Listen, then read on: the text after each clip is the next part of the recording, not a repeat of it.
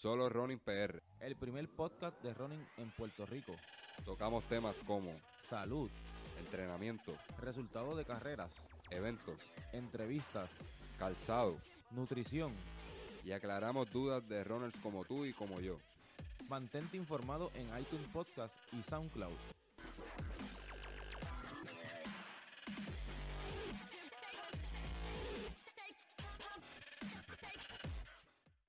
Nuevamente a Solo Running PR. Aquí José. Eh, estuvimos un poquito alejados de, de grabar podcast porque en estas últimas semanas saben que el, el- tema era la, la política y no queríamos grabar algo y que perdiera relevancia este, porque no era el, el tema de moda del momento, ¿verdad? Y queríamos respetar también que la gente estaba ocupada, estaban, estaban marchando, estaban en, en son de protesta y no queríamos, no queríamos grabar nada, ¿verdad? Y que se perdiera en el aire ahí porque de verdad no iba a tener relevancia. Pero aquí estamos de nuevo, ¿verdad? Haciendo lo que nos gusta. Muchas gracias a todos los que se manifestaron en, el 5K que, de celebración de que Ricky había renunciado ahí en, que fue convocado en San Juan, un grupo nutri- nutrido de runners. eh, se dieron cita allí este, para ejercer nuestro derecho a la democracia y podernos expresar con cosas que nos inquietan y tan, lamentables que fueron, que nos pusieron ante el ojo mundial. Y de verdad que nuestro gobierno se vio súper mal, y perdonen que hable un poquito de política, se, vio un poquito, este, se vieron súper mal, pero nosotros como pueblo demostramos que somos un pueblo unido y que de una manera orgánica todo el mundo se unió y pudimos ejercer nuestro derecho democrático una vez fue establecido en, nuestra, en el escrito, en el documento de, de la constitución de Lela. Y pudimos resolver el problema, todavía queda mucho por hacer. Y mi exhortación es que no bajemos la guardia, este, queremos un, mejor Puerto Rico y nosotros como, como comunidad de running es bien importante que nos mantengamos también unidos y que para una próxima ocasión pues nos convoquemos más todavía para, para ejercer nuestro derecho a, la libertad de expresión y, y hacer un Puerto Rico mejor. Y no sigo hablando de política porque me apasiona un poquitito el tema, pero eh, vamos a hablar de lo que nos toca, de running, fondismo, correr. Así que nada, mi gente. En esta ocasión vamos a estar hablando de un tema de mucha preocupación, ¿verdad? Este tema viene a raíz de una petición de, de un oyente, Ana Cristina del pueblo de Juncos, este, que parte de su grupo, los masoquistas, van a estar participando del maratón de Chicago y ella me trae la, la pregunta de todo lo relacionado a la pared, a lo que le llama la famosa pared en la milla 20. Eh, yo quiero, en el episodio anterior estuvimos hablando sobre Sabrina, tuvimos una conversación bien amena con, con Freddy, el coach de Freddy Ronald, ¿verdad? Mucho, mucha gente lo conocen, es bien conocido en, en el área de San Juan y también en todo Puerto Rico por, por, por lo buen coach que es y, el grupo tan bueno que tiene eh, y los resultados que saca. Así que muchos saludos a Freddy. Este, fue una conversación bien chévere, bien chévere con él. Y pues este, aprovechamos que estábamos con, con Freddy y quisimos tocar, grabar un segundo capítulo donde él nos aportara cómo él trabaja con sus atletas sobre este asunto de la pared. Pero antes de irnos con la entrevista con Freddy, yo quise abundar unos puntos bien importantes sobre, sobre este asunto de la pared para poder complementar. Pues vamos a comenzar. Este, este es el miedo de muchos corredores que a veces ni quieren correr un full por, por miedo al, al- temor este a, chocar con la pared. Eh, del, saque le quiero decir que a no todo les, les pasa, con un buen entrenamiento esto se puede corregir, una buena alimentación, pero vámonos a los puntos importantes. ¿verdad? No todos los, corre- todos los que corren un maratón van a golpear la pared. Hay muchos factores que contribuyen a este fenómeno y algunos pueden- van a estar bajo tu control, mientras que otros, ¿verdad? Lamentablemente no. Los investigadores sospechan que es probable parte de la genética que juega un papel importante en esto. Y también la dieta diaria puede ser un factor. De eso yo estoy muy de acuerdo, ¿verdad? A lo, que exponen los expertos. En general, ¿qué, ¿qué, es golpear la pared? Golpear la pared se refiere a agotar el glucógeno almacenado y los sentimientos de fatiga y negatividad que, que lo acompañan normalmente. Básicamente es cuando tus reservas de glucógeno se acaban en el cuerpo y empiezan esos sentimientos de fatiga, eso, ¿verdad? Ese sentir de fatiga en el cuerpo y también la negatividad porque rápido te vienen 20 cosas a la mente, no voy a terminar la carrera, este, me va a ir mal, me va a empezar los calambres y todo eso influye eso, a eso le llaman golpear la pared. A nivel físico, pues agotar las reservas de glucógeno. Glucógeno saben que es lo que produce energía para poder hacer la actividad. Vamos a definirlo. El glucógeno es un carbohidrato que se almacena en nuestros músculos e hígado para obtener energía. Es la fuente de combustible más fácil y, fácilmente dispone para quemar, quemar cuando, cuando se hace ejercicio, por lo que el cuerpo la prefiere. Es la fuente de energía predilecta de nuestro cuerpo y de nuestros músculos. Cuando te quedas sin glucógeno, incluso tu cerebro quiere interrumpir la actividad con un método, un método de protección, lo que puede llevar al pensamiento negativo que viene con golpear la pared. Básicamente el cuerpo trabaja como una máquina. Se acaba el combustible y él se quiere detener para proteger el motor que es nuestro cuerpo. Básicamente es eso, eso es golpear la pared. Se acabaron las reservas de glucógeno. El cuerpo este, empieza, manda una señal al cerebro y dice, mira, este, haz lo que sea para que este individuo se detenga y no siga porque no tiene energía. Y básicamente, ¿verdad? Es como un, como un, como un chip de protección que tenemos en el cerebro para no sufrir daños mayores o que nos desmayemos. Ok, ¿cómo producimos la energía durante la corrida? Vamos a explicar esto. Es importante tener en cuenta que usted quema durante la actividad una mezcla de carbohidratos y grasas almacenadas como combustible todo el tiempo. Sin embargo, la proporción de estos dos combustibles cambia con la intensidad de la actividad. Por ejemplo, a ritmos más, a rodajes más lentos, usted quema más grasa. A rodajes más este más rápido, quema glucógeno. Por ejemplo, durante un entrenamiento de velocidad, utilizará un mayor porcentaje de glucógeno en una carrera larga y lenta quemará un mayor porcentaje de grasa y un menor porcentaje de carbohidratos, que ahí es donde está el glucógeno. Por esa razón hay que hacer fondos lentos bien planificados en el training para enseñarle al cuerpo a metabolizar grasas. No solo tenemos que entrenar los ritmos, sino también cómo se comporta nuestro cuerpo a nivel celular. Básicamente, es bien importante, ¿verdad? Cómo enseñarle al cuerpo a, quemar grasa, a quemar carbohidratos. De esa manera. vamos a hacer dentro de nuestros rodajes, vamos a hacer rodajes lentos y vamos a hacer rodajes rápidos. En los rodajes, largos y lentos, le estamos enseñando al cuerpo a utilizar las grasas primero que usar el glucógeno.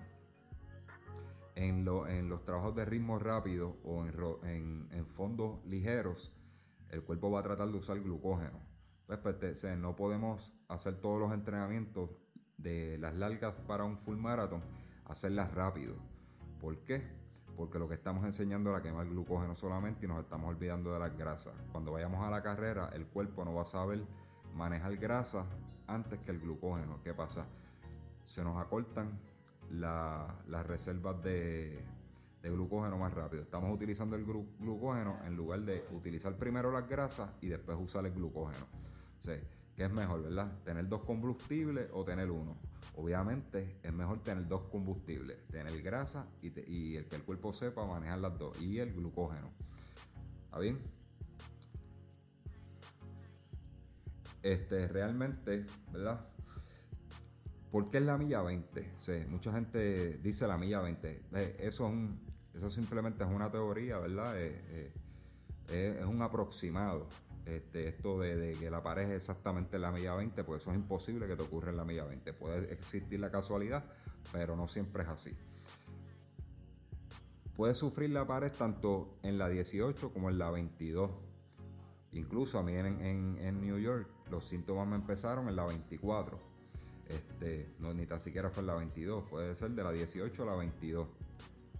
Todo depende de tus reservas de glucógeno y cómo las consumiste durante la corrida. Ok, si hacemos los cálculos, es fácil ver por qué muchos corredores golpean la, pared alrededor de la marca de 18 o 20 millas de un maratón. Nuestros cuerpos almacenan alrededor de 1800 a 2000 calorías de glucógeno en nuestros músculos e hígado. En promedio usamos alrededor de 100 calorías por milla cuando corremos, dependiendo del ritmo de carrera y la masa corporal. Ok, me explico. Este, más o menos existe un estimado de que por cada milla tú, tú gastas 100, 100 calorías. Si tu cuerpo, ¿verdad? En una persona normal almacena de 1800 a 2000 calorías de glucógeno, pues por lo tanto, si, si almacenaste 2000, ¿verdad? 20 millas por 100 son 2000, pues entonces la, la, pared te puede golpear ahí si eso, si eso es lo que tú almacenas. Este, si almacenas 1800, pues te va a dar en la 18. Si almacenas 1900, te va a dar en la 19.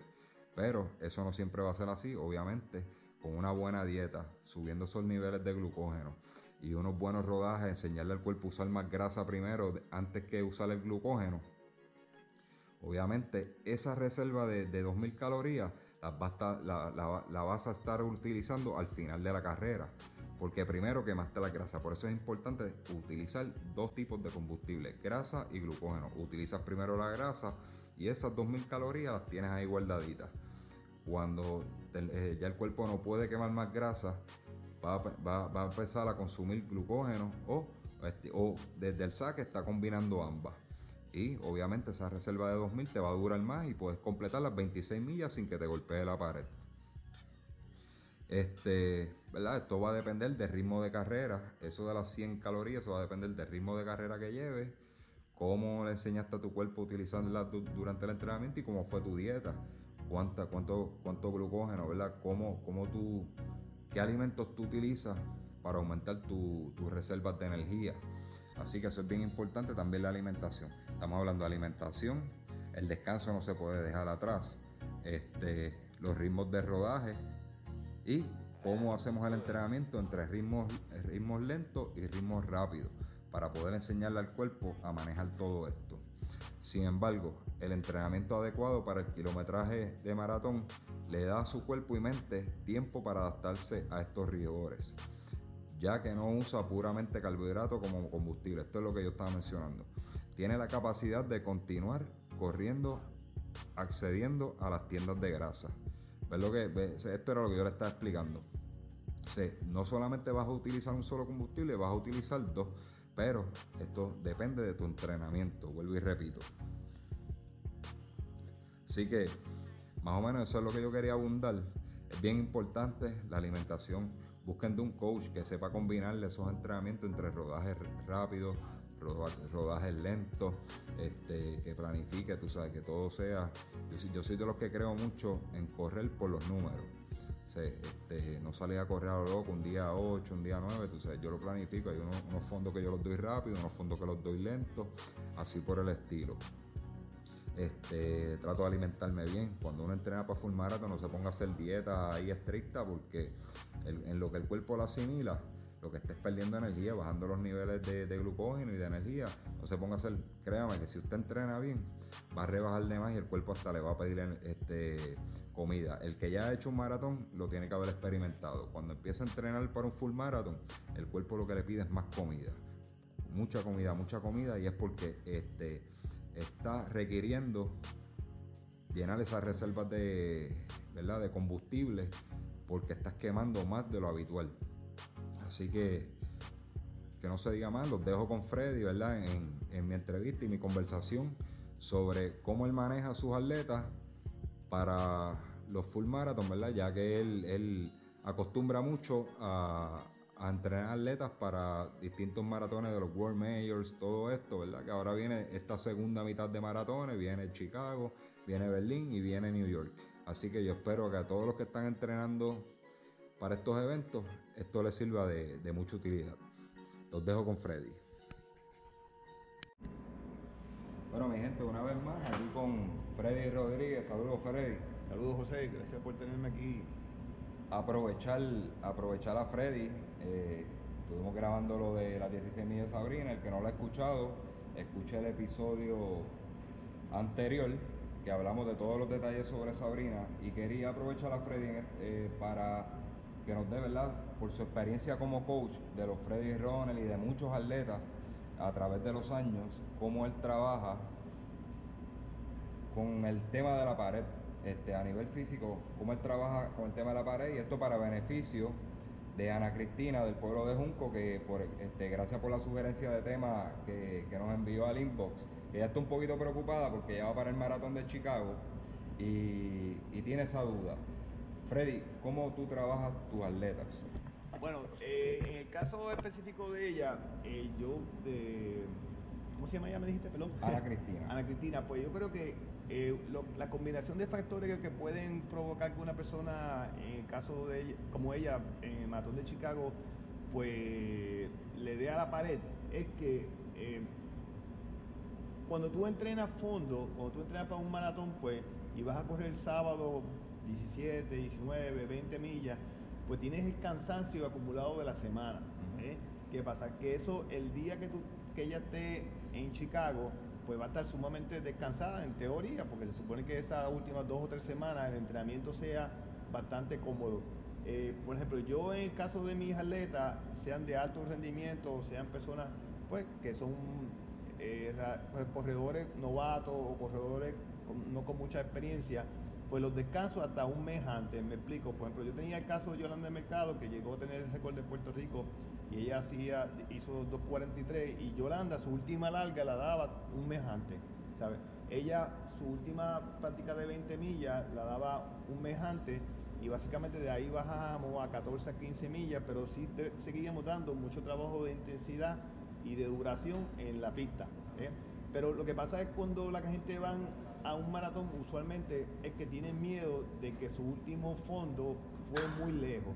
Y entonces dos semanas antes hacen 18 millas, una semana antes hacen 12 millas, no descansan.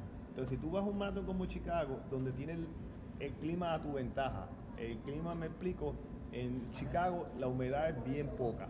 Eh, los músculos van a estar bien descansados, la adrenalina va a estar bien alta, porque estás en un ambiente bien, bien propicio para tu correr. Eh, y, esa combinación de que la gente desgraciadamente van a las carreras y no tienen un plan de, de trabajo, en otras palabras, que llegan allí y dicen, ¿y para cuánto tú vas? Pues yo quiero hacer cinco horas. Y entonces no saben cómo van a correr las primeras seis millas, el primer medio maratón. Y la tendencia es que la adrenalina y esa combinación de mucho descanso y esa combinación del clima van a ir a un ritmo que no es el ritmo que debieron haber hecho. Y entonces, pues, eh, muchas, es como cuando eh, tú entrenas una persona por 10K y te dicen, ah, yo iba bien hasta la milla 2. Sí, pero te quedaban 4. O yo iba bien hasta la 4, pero te quedaban 2. Y, y cuando, mi teoría es que cuando tú empiezas a 10, 10 y terminas a 11, en un maratón, pues no subiste distribuir la energía. ¿eh? Yo pienso en la consistencia. Yo tengo atletas que yo los saco a, a 10 y terminan haciendo 9.40 la milla, 9.50. Eso quiere decir que mantuvieron un ritmo, este, pero si tú tienes una variación entre tus primeras 3 millas y tus últimas 3 millas de más de 30 segundos, es que no, no, a hacer, no subiste distribuir la energía. Yo pienso que la- nosotros debemos hacer o even split, en otras palabras, si tú pasas en 2.10 el primer medio maratón, debes pasar en 2.11, 2.9, 2.12 el segundo medio maratón.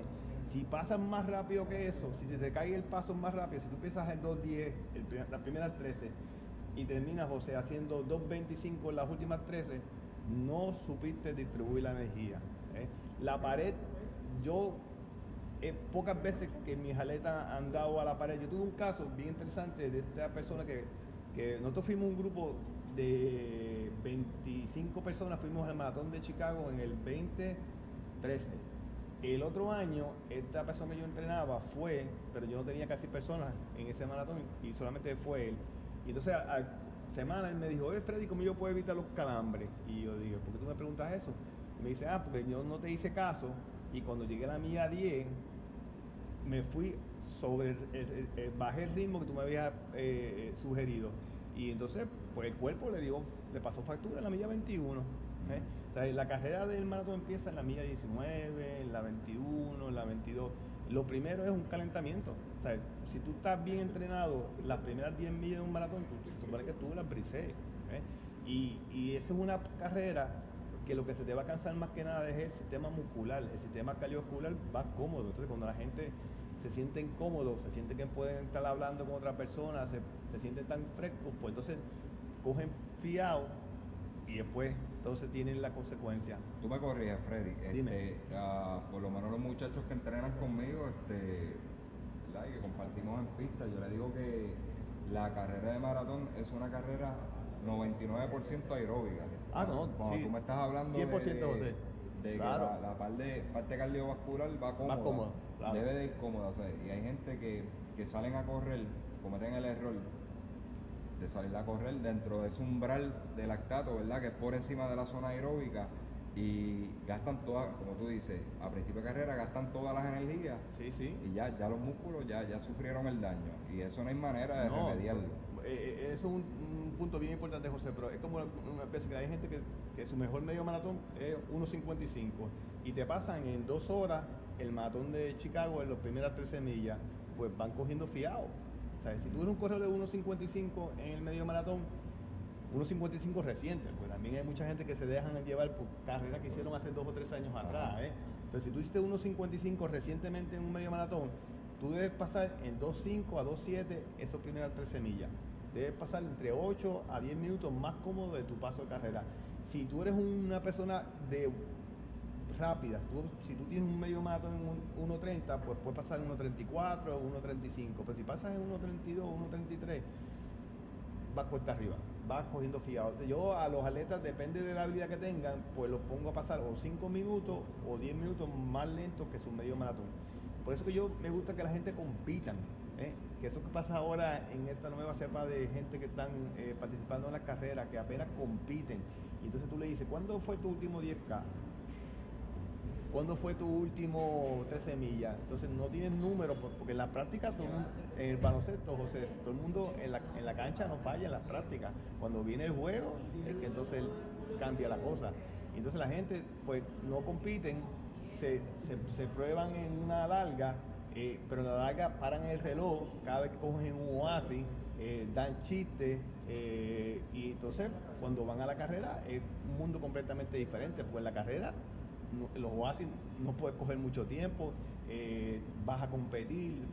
Y, y a mí me gusta que la gente compita porque me da mucha información de cómo asimilan la presión.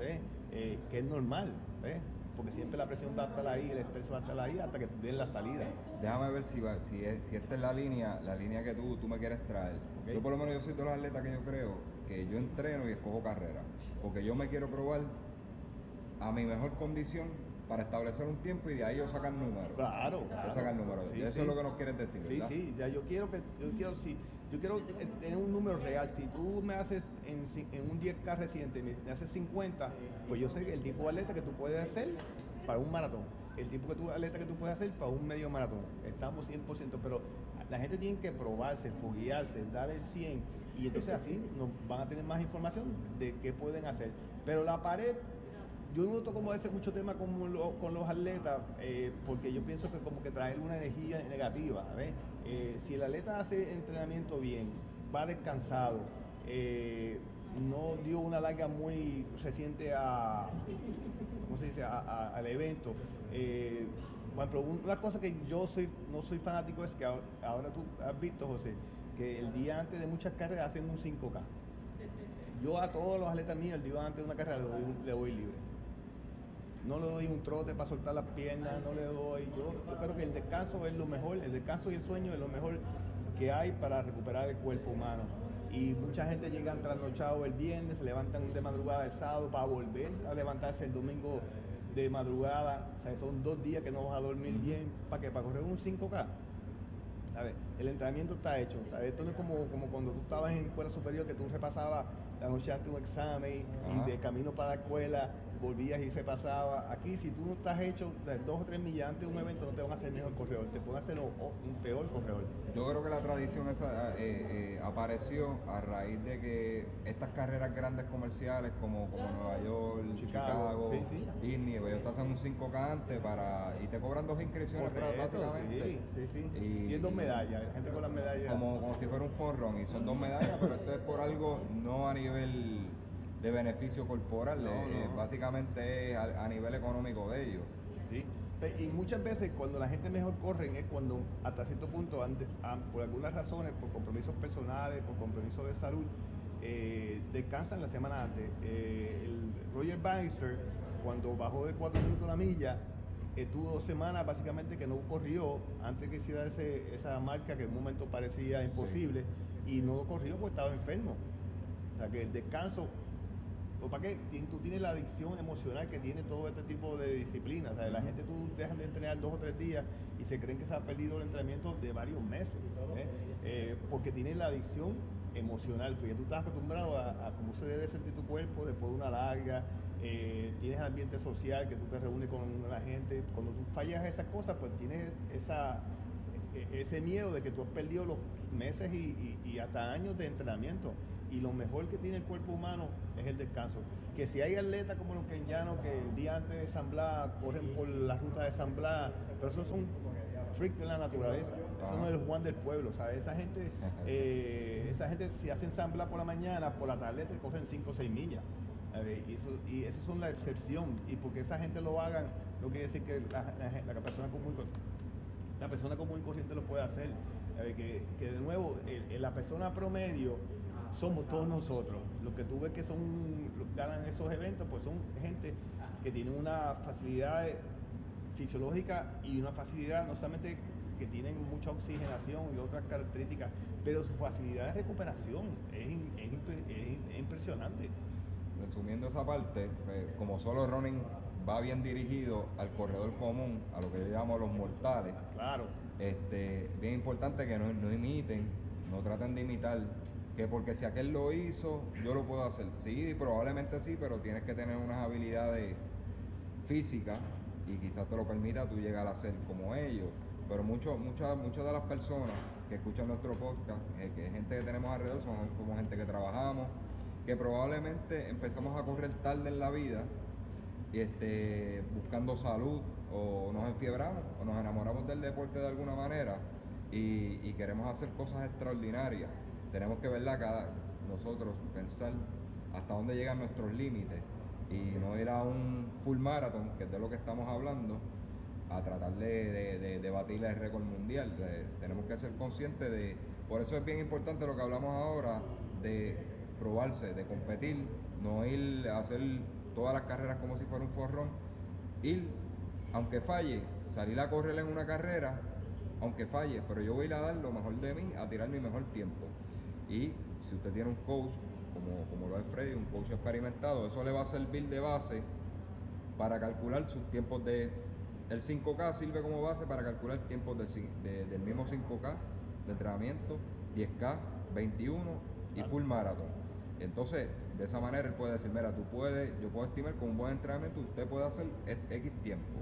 Y evitamos la pared porque él va a decir, pues, como, como dijo Freddy, sus split van a ser de dos horas el medio maratón, por, un, e- por poner un número.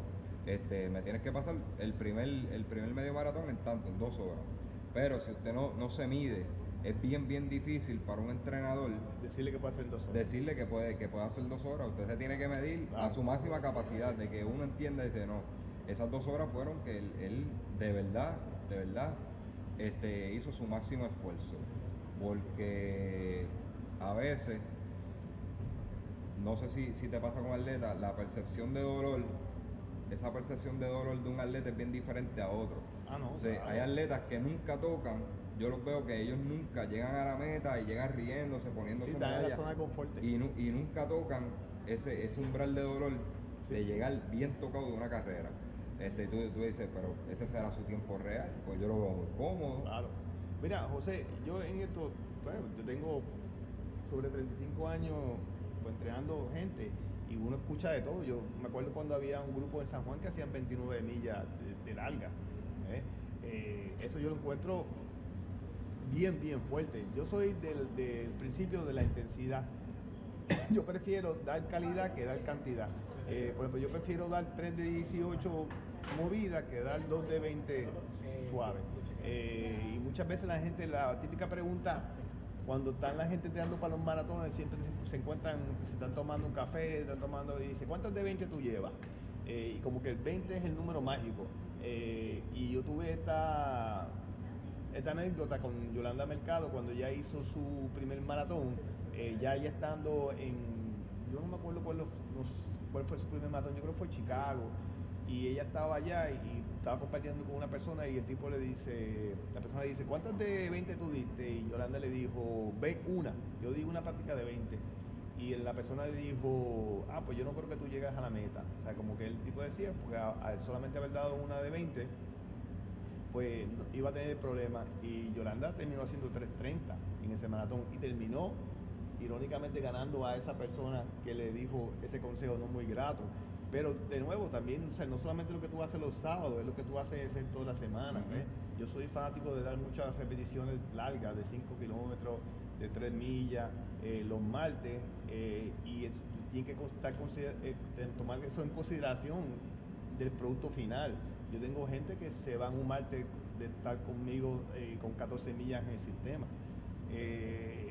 y eso tiene que tener valor cuando tú cuadras en esas carreras. O sea que eso tienes que tomarlo en consideración, que no solamente es las largas, es las repeticiones.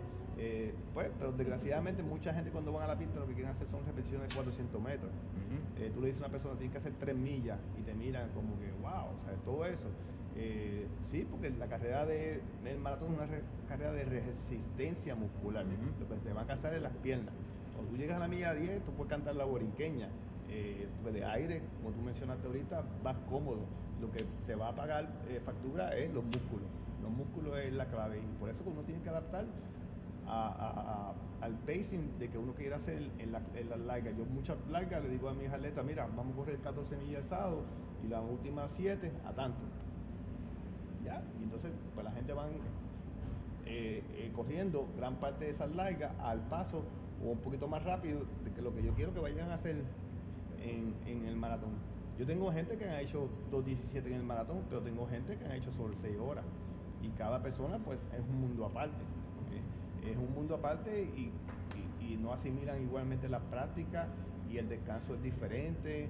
Eh, a manera de, de, mi experiencia, yo tenía a Orlando Ceballos, que fue un corredor consistentemente de menos de 30, y tenía a Luis Torres, que hizo 2.17 en Ponce que tiene 220 en, en Boston, que en 10 calos casi era como 31, un día bueno hacía 30 alto, y era interesante, José, porque ambos corrían el, domingo, Luis Torres llegaba quizás séptimo, Ceballos estaba entre los primeros si no ganaba, y el lunes Ceballos solamente podía dar media hora porque el cuerpo de él todavía estaba tocadito, mientras Luis Torres daba 10 millas. Yo decía a Luis Torres que a, Orlando Ceballos que diera 10 eh, millas el lunes, no podía, estaba baratado.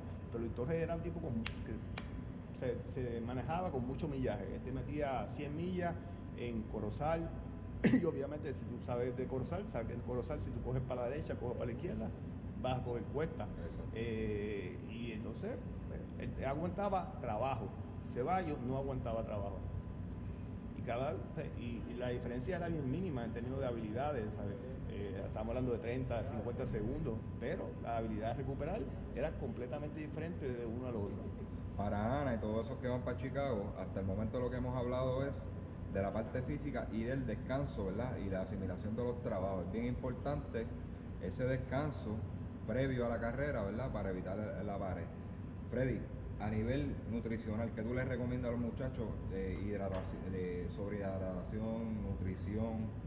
Yo depende de cómo de quién venga porque ahora eh, eh, desgraciadamente pues ahora se ha hecho mucha información errónea del consumo de agua eh, donde básicamente la gente dan una milla milla y media y están consumiendo agua pero tienen que tomar en consideración de que si vas a correr en Chicago la humedad va a estar bien bajita eh, que los oasis casi siempre son cada tres millas. Eh, yo lo que le digo a la gente, no solamente la importancia de, de la ingesta de comida o de la ingesta de líquido durante el maratón, pero es el desayuno y la noche antes. O sea, que muchas de las cosas que lo más importante es que no inventen. Hay mucha gente que, se hacen larga con un yogur, hacen larga con eh, un pedazo de pan con jalea, hacen larga con otro tipo de... que Eso, lo que te ha funcionado en tu larga, es lo importante. Pero no solamente lo que hiciste el, desayuno, porque mucha gente entonces la, última comida del sábado pues tiende a hacerla muy temprano. Eh, y entonces si comen a las 5 de la tarde y apenas desayunaron, eso pasa con el maratón de Nueva York. El maratón de Nueva York tiene ese problema, o el, el maratón de Boston, que empiezan tarde. A las 10 de la mañana. Que empiezan a las 10 de la mañana, correcto. Entonces tú tienes una persona que quizás desayunó a las 5 de la mañana, la carrera sale como tú dijiste ahora, a las 10 de la mañana, ya para las 12, 12 del mediodía lleva 7 horas sin apenas haber consumido. Y tu hora habitual de comer. Y en tu hora habitual, además que estás gastando energía. O sea que te llevas 7 horas sin ingerir nada y estás bajando la reserva de glucosa, la, reserva de, del cuerpo la estás bajando y ahí es que viene el problema. ¿Eh? Por eso muchas veces a ese tipo de carrera, aunque tú hagas un desayuno en el hotel, pues debe llevarte para salida una, merienda. Y eso es bien importante, pero de nuevo son meriendas que te funcionan. ¿eh? No es que cuando fuiste al expo del Maratón de Chicago, viste un producto nuevo. te llevaste todas las barras que te regalaron ahí. Correcto, correcto, ¿sabes? Eh, eso es lo más importante. Pero a mí, mi, yo tengo gente, José, yo tengo una letra sumamente buena que no desayuna. No, eso pasa, corren ayuno y funcionan así. Y, vuelan, ¿sabes? Ah, y tengo eh, esa, esa eh, aleta en particular, pues corrió una carrera famosa, le dio por desayunar ese día, cuando todas las carreras previas de maratón que había hecho, que la había hecho unos tiempos sumamente buenos, eh, la hizo sin ningún tipo de desayuno y lo que, lo que hizo la cosa mala fue que no solamente desayunó, pero desayunó tarde. O sea, desayunó como que básicamente 50 minutos, una hora antes del evento. Pues ya tú sabes que el, que el, resultado no fue el más favorable. Eh, pero de nuevo, o sea, si te funciona tal cosa, es como la ropa, sea, las tenis, no puedes inventar el día de la carrera. entonces no puedes estar escuchando que esta persona pues eh, está usando tal cosa, pues dame experimentarlo, ¿sabes? No, no puede haber ningún tipo de experimentación esos días antes de la carrera. Voy a resumir. Dato importante. El, como dice Freddy, lo que es la hidratación y la alimentación, eso se entrena también. Eso es lo que le llaman el entrenamiento invisible.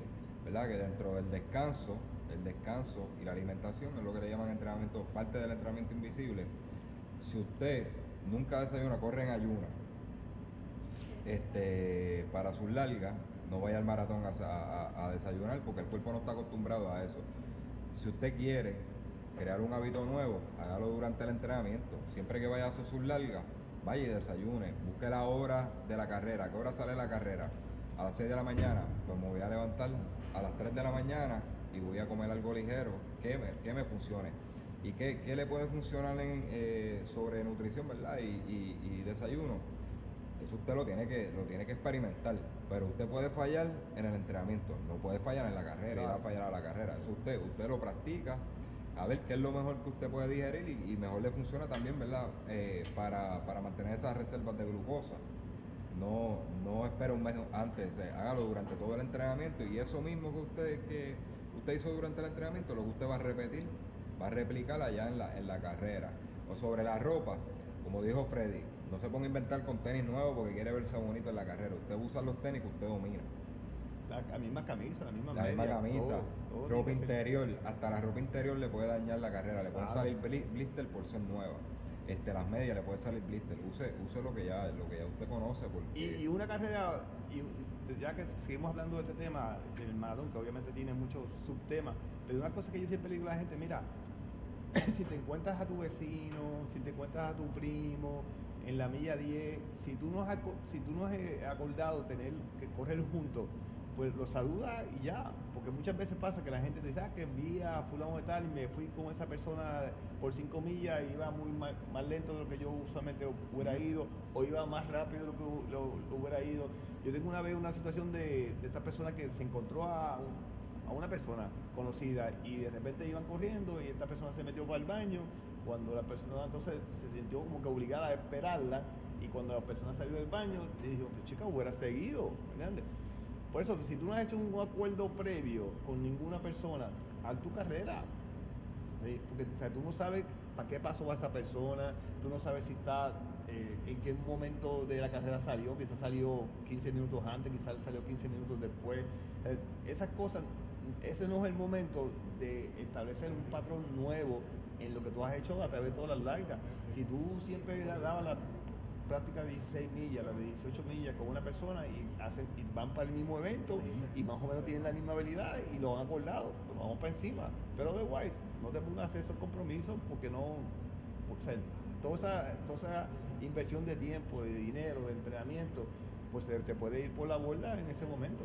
Freddy, este, cuando un atleta te, te trae, te trae, ¿verdad? O, o ves el resultado final de, de tantos meses de entrenamiento en una carrera, un atleta te va a Chicago y no salió lo que, lo que ustedes entrenaron. ¿Tú te sientas a evaluar para atrás tu entrenamiento o tú dices, mira, me acuerdo que me falló este fondo, me falló este entrenamiento, esto, ahí pudo estar la clave. O, también el hecho de, del split en el reloj. Y mira, que yo te dije que salieras a 10.10, saliste a 9.40. No, son 20 segundos. Una de las cosas que yo le digo, que quizá esto sea, yo espero de ayudar a mucha gente, es que si, si tú querías que, los cambios en velocidad no pueden ser muy drásticos, me explico. Eh, eh, es como si tú vas en un carro, lo que yo entiendo de la economía de los carros, que si tú estás en 55 millas y quieres llegar a 70 millas, pues debes pasar de 50 a 60 y quedarte un ratito en 60, de 60 entonces subir a 65 para entonces llegar a 70. Y muchas veces la gente empiezan a 11 por alguna razón, porque había mucha gente enfrente de ellos, se distrajeron y de repente de 11 bajaron a 10 ese cambio de un minuto, de una milla para otro, el cuerpo te va a pasar factura más adelante. Pues, funciona igual como un carro. Yo creo que en algún momento, en algún podcast hablamos de eso. Funciona como un carro. Si usted va a velocidad constante, el carro gasta menos gasolina. Y eso pueden hacer la prueba. Claro. Si usted va a un en, usted se mete en un tapón y usted arranca, acelera, para, acelera, para, o va a 60 millas, usted lo quiere subir de golpe a 100, el carro tiene que meter más oxígeno y tiene que meter más gasolina para poder compensar esa velocidad. Obviamente vas a gastar de golpe más, más, combustible. Pues así mismo, el combustible del cuerpo es las azúcares y las grasas. Si usted se sale de ese ritmo, el cuerpo va a empezar a dar de los músculos y de todos lados y de la sangre, este glucógeno, eh, las, azúcares, las grasas, para poder, para poder compensar ese esfuerzo extra que usted está haciendo. Pues Sigue instrucciones, sigue, instrucciones del coach. Y, no, y no te va a pasar factura rápido, ¿sabes? Si, si tú cambiaste de la milla 2 a la milla 3, bajaste 30, 40, segundos, la factura te la va a dar como 8 o 10 millas más adelante. Eso me pasa mucho en las largas. En las largas, todo, eh, en todo tipo de grupo, como la larga es como que la primera milla social, todo el mundo va hablando del juego de baloncesto de ayer, y de repente como que se duermen, y entonces de repente, ay, espérate, eh, voy muy lento. Entonces, estaban a 9.30 y bajan a 8.40. Le dije, no, tú no puedes hacer eso.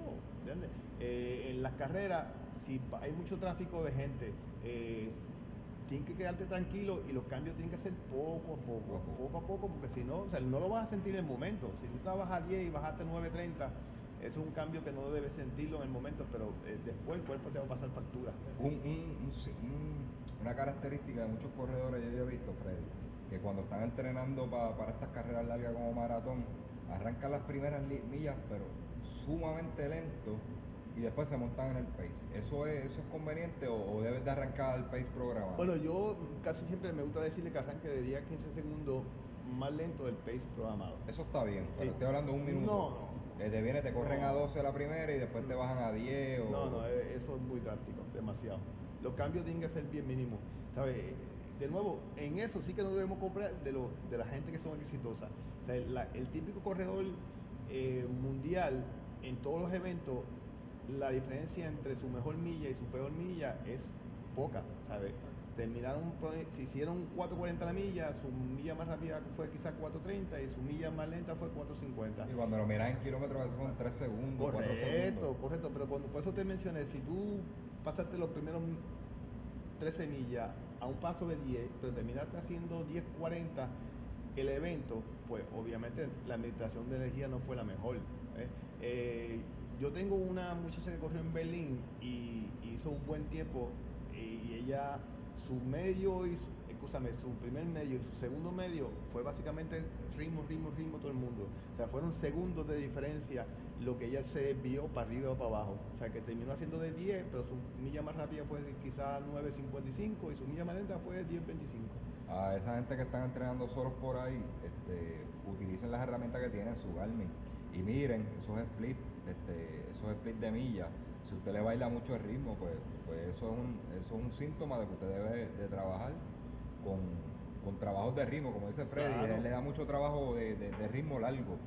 Este, empieza a trabajar ese tipo de cosas, este, porque tiene, tiene un descontrol en el ritmo y eso en la, la carrera lo, lo va, lo va a imitar, lo va a hacer, lo va a hacer igual y, eso, eso le va a pasar fácil. Y especialmente, José, en la, en la gente, en la gente humana, porque los atletas de alto calibre, pues tienen que estar preocupados de ganarse al que está al lado, ¿eh? Entonces tienen que dar, como decimos en el argot, tienen que dar un palo, ¿ves? Pues en la milla 10, pues vamos a correr duro, corremos hasta las 11 y media duro, después tumbamos, ¿ves? Pero el, el corredor co- muy, co- muy corriente, especialmente en rutas que son cómodas, por ejemplo, el maratón de Chicago, no hay ninguna variación en la topografía en ningún momento, excepto cuando te faltan como 300 metros. Pero en Nueva York, pues si tú no tomas esas consideraciones, pues cuando llegues a la milla 23 en el Parque Central, viene una noticia bien mala. Y entonces tienes que empezar a correr suave desde el principio para dejar la energía, porque si entonces si no, si te vas a cansar, eh, si el cansancio va a ser demasiado súbito en- en- al final. Eh, mucho, eh, esta, esta parte de la, este asunto de la pared, este, muchos corredores te lo traen. Pues fíjate, no, hace tiempo yo no escuchaba esa, esa expresión. eh, yo, de nuevo, yo pienso, eh, soy fanático de la ley de la atracción y soy fanático de, no atraer lo negativo, ¿ves? Eh, lo que sí yo, eh, a través de los años, pues la gente, si van a correr Chicago, si van a correr Nueva York, eh, llega un momento de duda en junio, en julio, me dice, Freddy, ¿tú quieres que yo llegue? Y yo, mira, la carrera tuya es en octubre, ¿eh? la carrera tuya es en noviembre. Eh, o sea, como otras palabras, vamos bien. Si tu carrera fuera la semana que viene, pues entonces tuviéramos problemas, ¿verdad? Pero el entrenamiento va a caer. Es como también cuando llegue, cuando está llegando esas últimas cinco semanas, seis semanas antes de, de la carrera, pues llega un momento donde está eh, cansancio emocional de toda esa larga. eh, yo digo, mira, ya sé que usted yo no le caigo bien, ¿entiendes? Pero es parte de, de este entrenamiento que tú tienes unas altas y unas bajas. Eh, pero yo lo que pienso de la carrera del maratón es que es la carrera más fácil de todas las carreras que hay. Si tú corres un 5K, en teoría se supone que la primera milla sea la más rápida. ¿eh? Eh, y vas en deuda de oxígeno, vas agitado, pero aquí, si tú haces un buen entrenamiento para un maratón, esas primeras 10, 15 millas son bien buenas, ¿sabes? Son, tú estás descansado, eh, has visto el fruto de todos esos meses de entrenamiento, porque en términos de cardiovascular, pues tú vas cómodo.